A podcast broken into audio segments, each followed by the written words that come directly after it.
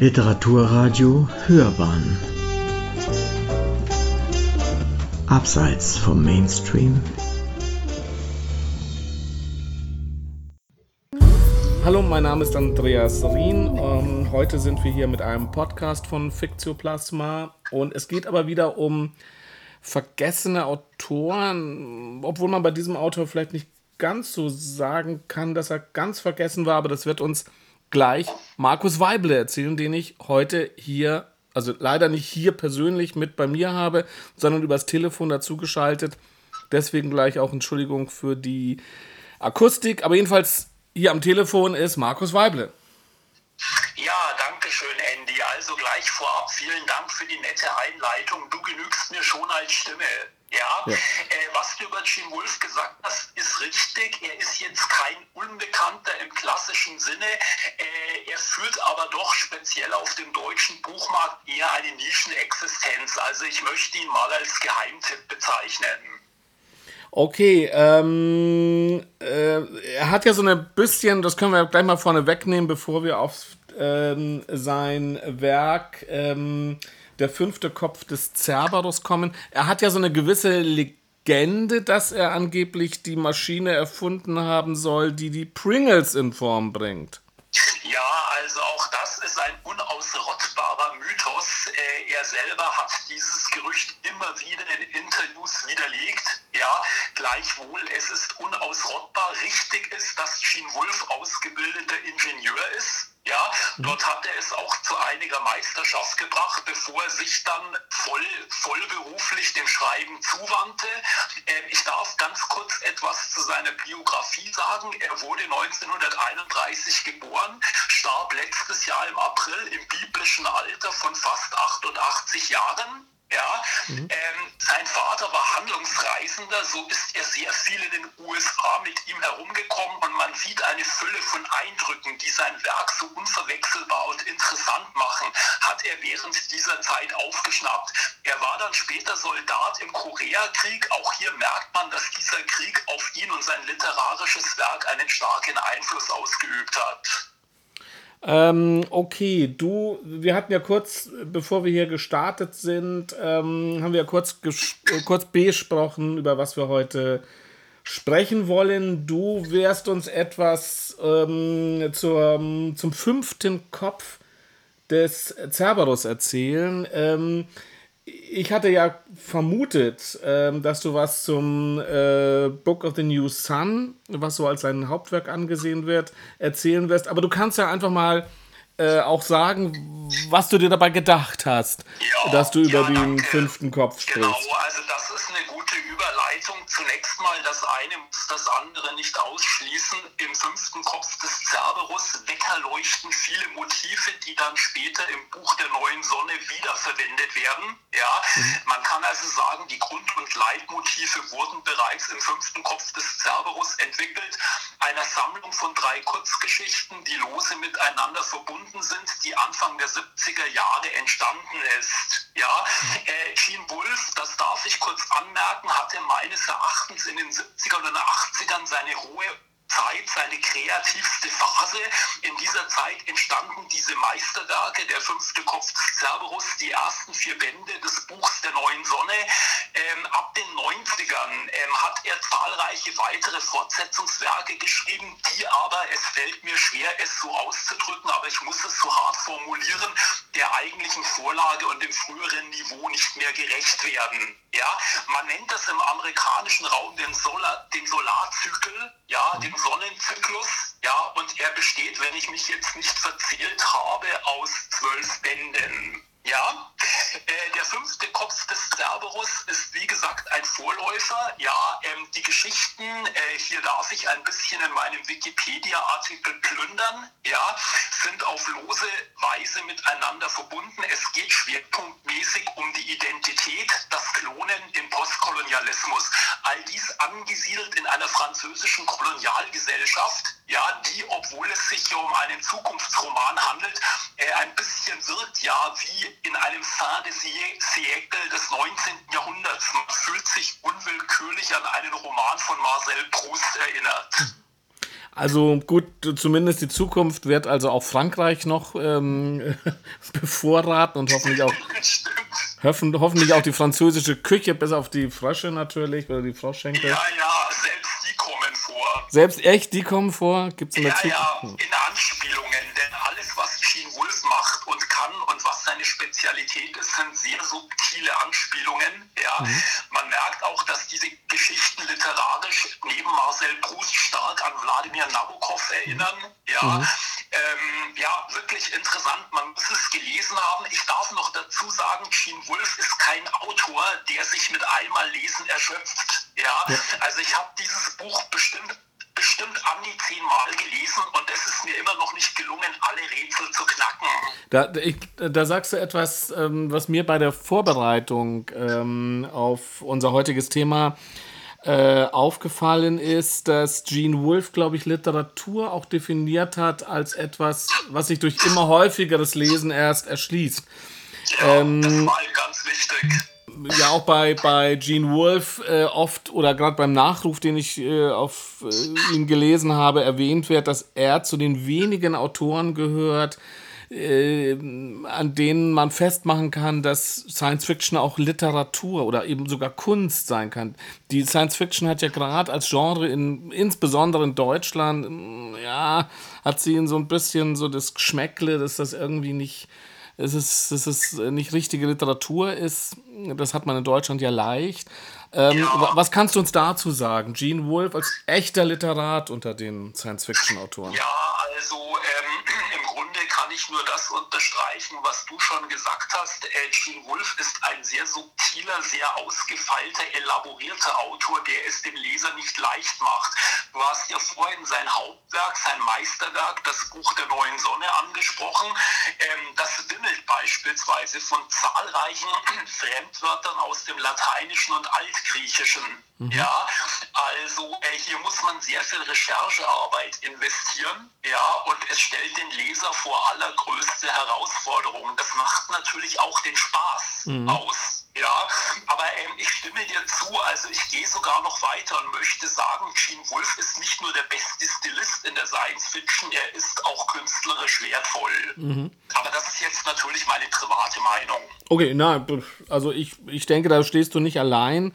Also das habe ich. Gene Wolfe war mir ja nicht so, äh, war mir ja gar nicht so, war mir gar nicht bekannt, muss ich dazu sagen. Ähm, ich bin allerdings ja auch schon so lange nicht mehr in der Science Fiction unterwegs gewesen.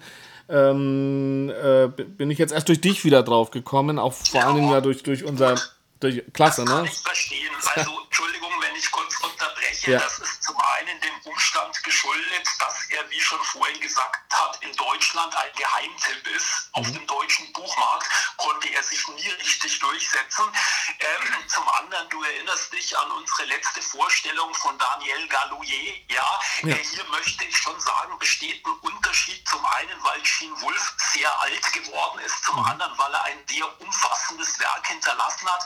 Er hat also im angelsächsischen Bereich hat er schon einen großen Fankreis. Ja, aber wie schon gesagt, er macht es dem Leser nicht einfach.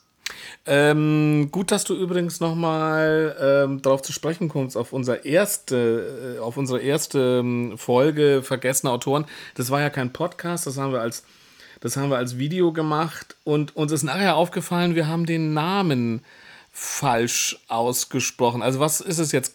Galouye oder Galouye?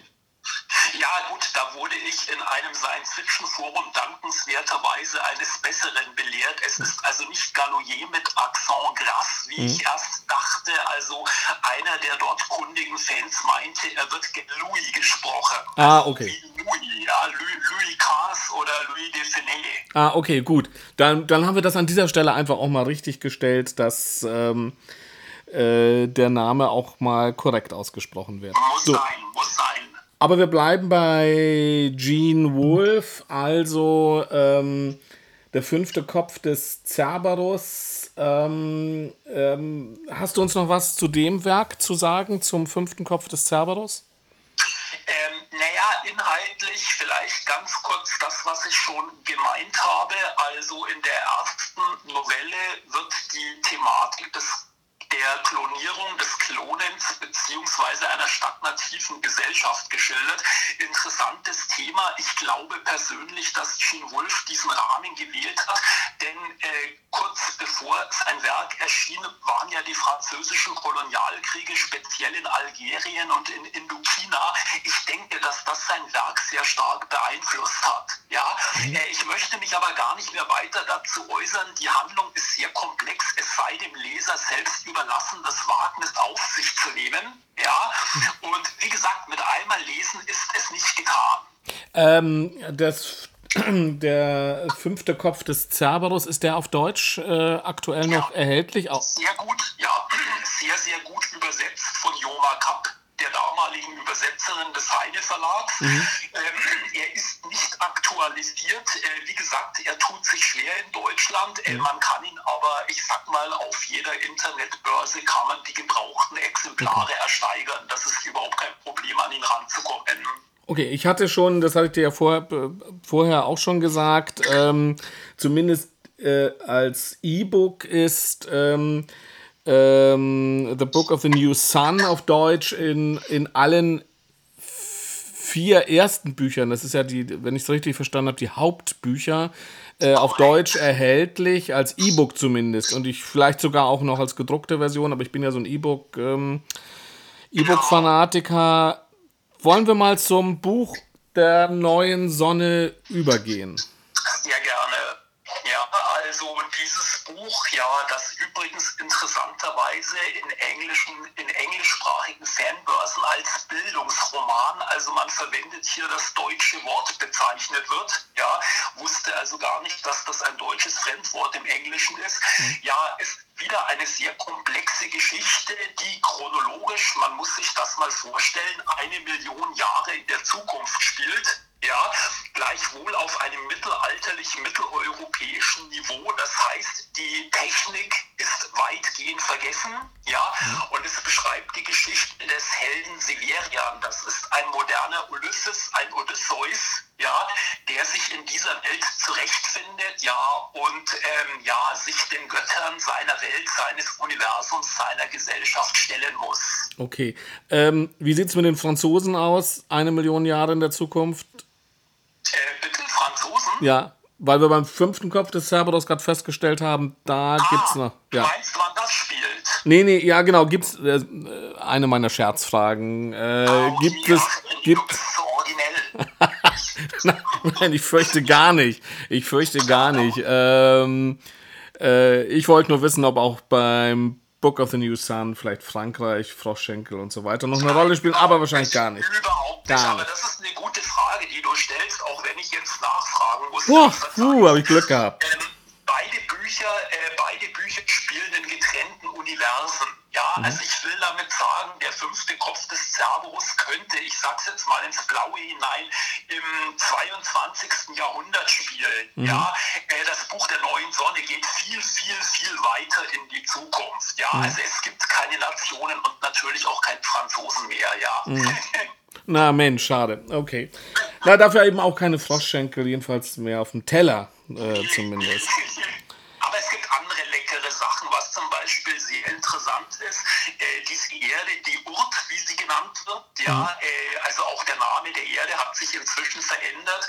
Äh, diese Erde wird von allem möglichen außerirdischen Getier bevölkert, ja, das mhm. irgendwann mal von fremden Planeten importiert wurde ja, mhm. äh, auch außerirdischen Pflanzen, die teilweise sehr gefährlich sind. Ja, mhm. auch eine ganz interessante Parallele. Man denke an die Kolonisierung Australiens, als die Europäer den europäischen Hasen mitbrachten, wie wir wissen, mit verheerenden Folgen für die dortige Infrastruktur. Oh Gott, oh Gott. Äh, ähm, oh Gott, was, hat er denn weggefressen, äh, der Hase, unser, unser Hase?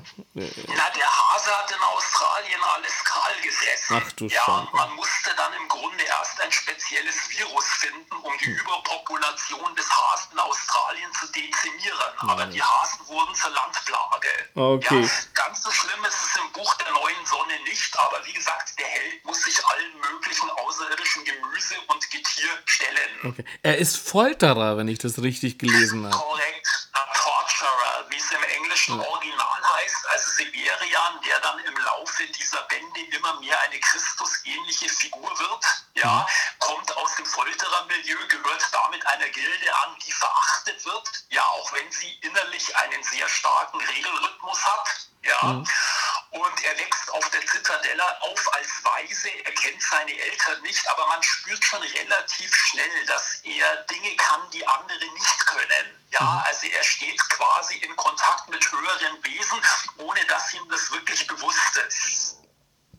Okay. Ähm, wie, wie wird das eigentlich? mein wenn, wenn man bei der Planung eines Buches denkt man ja auch oft drüber nach, dass ähm, dass es ja auch ein Held sein muss, ein positiv angenommener Held. Ähm, wie, wie gelingt es äh, ähm, Wolf, dass uns ein Folterer, ist ja nur nicht gerade so eine angenehme Berufsbeschäftigung, trotzdem, dass wir dem gerne folgen als, als Helden?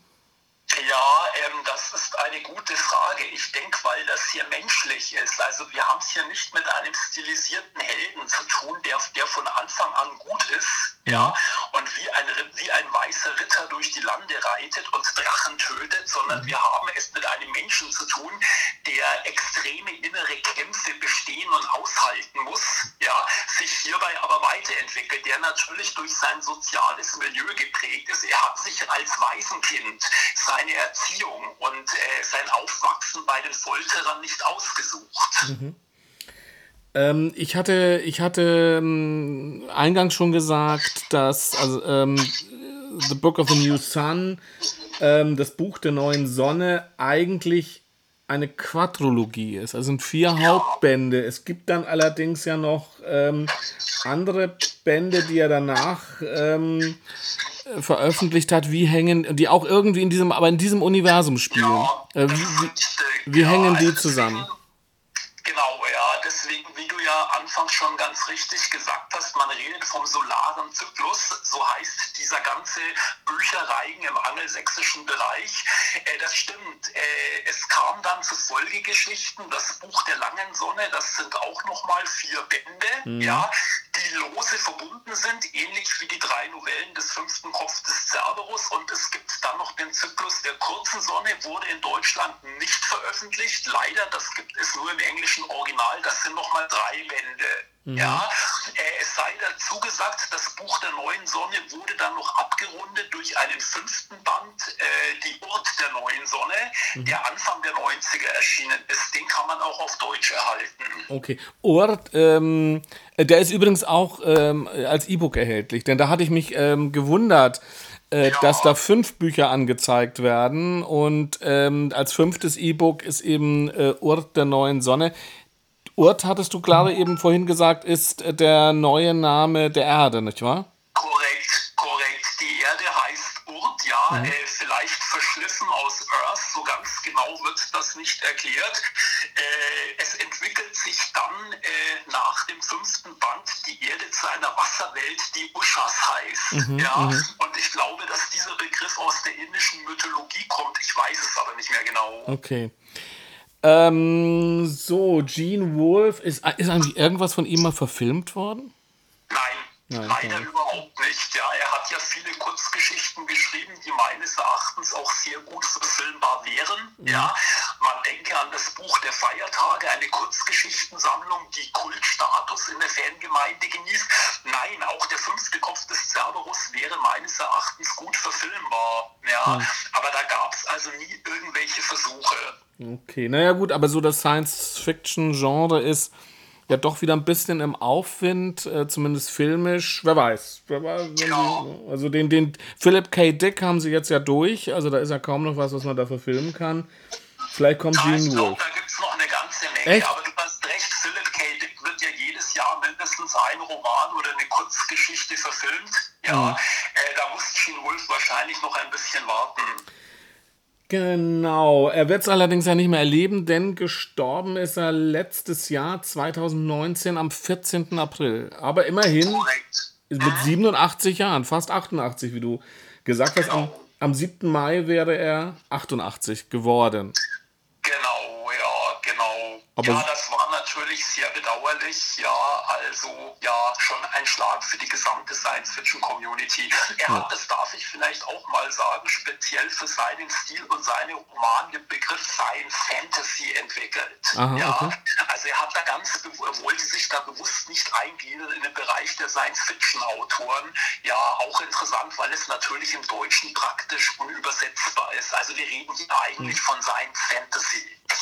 Ähm, da sprichst du zwei Dinge an, die ich vielleicht noch abschließend mit dir besprechen wollte. Das eine ist, es zeigt sich da ja dann auch, dass er selbst vielleicht sich dann auch absetzen wollte, ein bisschen von Science Fiction. Also hat es wahrscheinlich auch in seinen Augen oder Ohren oder in seinen Gefühlen ähm, eher ähm, negativen Charakter, Unterhaltungsliteratur, obwohl die Amerikaner da ja gar nicht so unterscheiden. Und das zweite ist, das zweite ist, ähm, ich habe gelesen, dass seine, seine, seine, ähm, seine Titel vor allen Dingen auch schwer zu übersetzen sind und eigentlich sehr stark verlieren äh, in der deutschen Übersetzung. Ja, das stimmt, wobei ich nochmal die deutschen Übersetzer lobend erwähnen möchte. Sowohl der fünfte Kopf des Cerberus wie das Buch der neuen Sonne wurden sehr, sehr gut und sehr einfühlsam übersetzt. Ja, also hier hat der Übersetzer nicht nur übersetzt, der hat regelrecht nachgedichtet. Ah, ja, okay. äh, für die späteren Übersetzungen kann man das nicht mehr sagen. Ich stimme dir aber vollkommen zu, was deine Einschätzung angeht. Äh, Gene Wolfe darf man nicht vergessen, war ja immer ein sehr überzeugter Katholik. Christliche Motive spielen in seinen Romanen eine ungeheure Rolle, was ja im Science-Fiction-Milieu, ich sag jetzt mal nicht verpönt ist, aber die meisten Science-Fiction-Autoren sind ja eher agnostisch, um nicht zu sagen atheistisch. Ja. Ja, das war bei Gene Wolfe ganz anders. Ja, also man sieht gerade im Buch der neuen Sonne, die außerirdischen Faktoren, Einflüsse sind göttliche Einflüsse. Okay. Ähm, so, was fällt dir noch zu Gene Wolfe ein? Irgendwas, was wir unseren Hörern noch mitgeben sollten? Ja, wer sich mit ihm beschäftigen möchte, äh, muss Geduld mitbringen. Äh, ich würde vorschlagen, wenn man einen Zugang zu Gene Wolfe finden möchte, dann sollte man sich mal mit dem Buch der Feiertage abgeben, sollte sich dort einlesen. Ja, ich kann, aber da bin ich natürlich nicht objektiv immer nur wieder den fünften Kopf des Cerberus empfehlen. ja, entweder man verliebt sich in das Buch oder man schmeißt es in die Ecke. Ja, und dann ist quasi der Gang zum Buch der neuen Sonne schon vorgegeben. Ähm, äh, diese äh, Geschichte mit den Feiertagen ist, ist, die ist aber nicht aus den äh, Cerberus. Ähm, Nein, nein, das ist ein eigenes okay. Buch mit deutschen Übersetzung in den 80ern erschienen. okay. Ich weiß, äh, also wir, wir kennen uns ja sehr, sehr gut und deswegen weiß ich auch mal deine, deine Bescheidenheit sehr zu schätzen. Aber ich betone nochmal, auf Wikipedia der Artikel Der fünfte Kopf des Cerberus ist von dir, ne? Also wer sich da, Genau. wer, wer deine klugen, deinen klugen Gedanken jetzt äh, folgen will, der, der darf sich auf Wikipedia äh, der, den Artikel zu der fünfte Kopf des Cerberus äh, lesen. Genau, genau. Du hast mich ja ganz richtig beschrieben. Das will ich jetzt mal unkommentiert lassen. Genau, wer dich kennt, der weiß das, dass du da ungerne drüber sprichst. So, Hey, wehe, du schneidest es nicht aus. Ja. Gottes. Die Schere ist, die Schere ist mein. Ähm, so, jetzt ähm, wollte ich noch ganz kurz, bevor wir jetzt ähm, am Ende sind von diesem Podcast, wollte ich dich noch kurz fragen. Du hattest ja noch ein paar Ideen für zukünftige Autoren, die man besprechen kann. Vielleicht können wir die ja einfach mal so in die Runde werfen und derjenige oder diejenige, der oder die das jetzt gerade hört und sagt, genau den würde ich gern mal ähm, nochmal auseinandergenommen haben, in aller Bescheidenheit. Ähm, Genau, genau. Also, äh, gut, dass du das erwähnst. Ich bin jetzt nämlich gerade in den Nebenraum gegangen, wo schon eine schlaue Liste liegt. Ja, ich habe jetzt hier mal verschiedene Autoren zusammengestellt. Soll ich das mal kurz vorlesen? ja, genau, lies es einfach mal. Also, ich habe die Liste genannt, vergessene Autoren, verschollene Schätze. Ja, ähm, wie gesagt, Daniel Galouy haben wir besprochen, Gene Mhm. Wolf heute auch. Der nächste wäre dann Georges Langelan, der Autor der Fliege. Ja, Ah, okay. bekannt, ja, bekannt durch immerhin fünf Verfilmungen und eine Oper. Man höre und staune. Ja. Über den könnten wir uns unterhalten. Dann als nächsten Autor Georges Rodenbach, Das Tote Brügge, Bruges la Mort. Sehr berühmt geworden durch eine Oper von Korngold, Die Tote Stadt. Ja, wurde kürzlich in München aufgeführt. Dann hätte ich einen Russen, nämlich Valery Briusov, der feurige Engel. Ja, eine sehr spannende Geschichte, also man würde vielleicht auch sagen Fantasy heute. Ja, äh, übrigens hat Serge Prokofjew, also Peter und der Wolf, nach diesem Roman eine Oper geschrieben.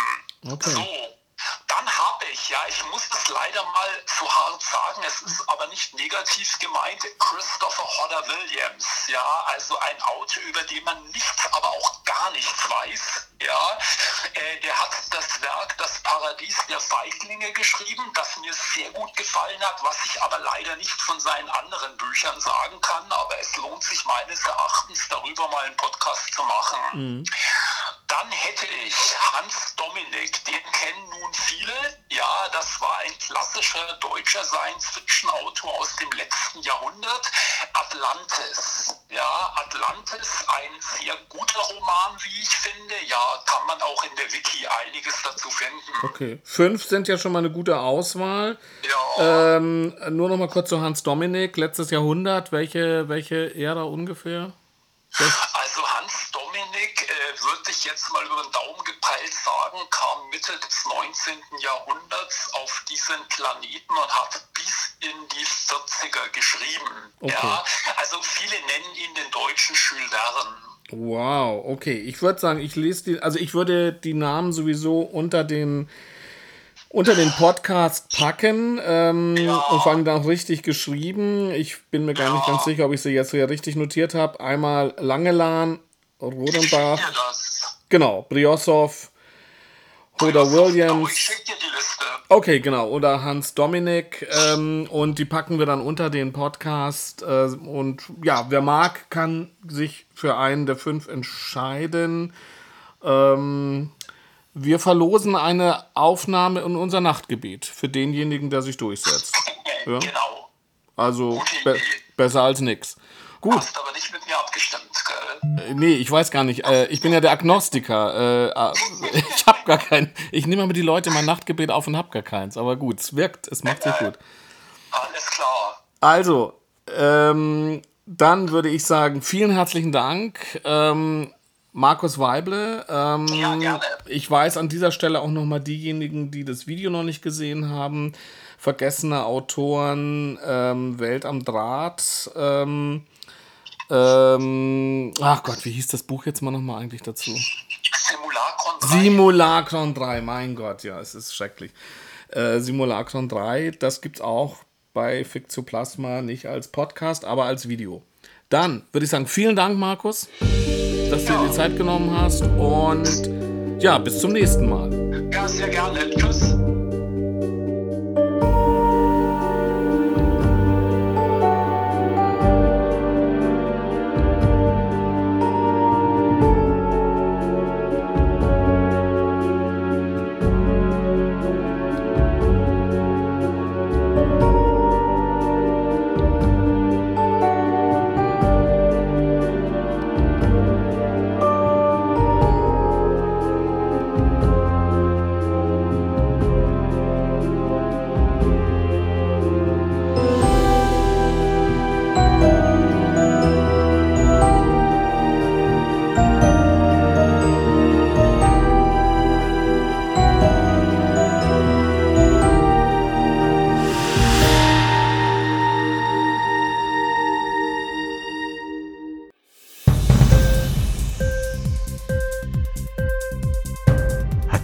Sendung gefallen? Literatur pur, ja, das sind wir. Natürlich auch als Podcast. Hier kannst du unsere Podcasts hören. Anchor, Spotify, Apple Podcast, iTunes, Google Podcasts, radio.de und viele andere mehr.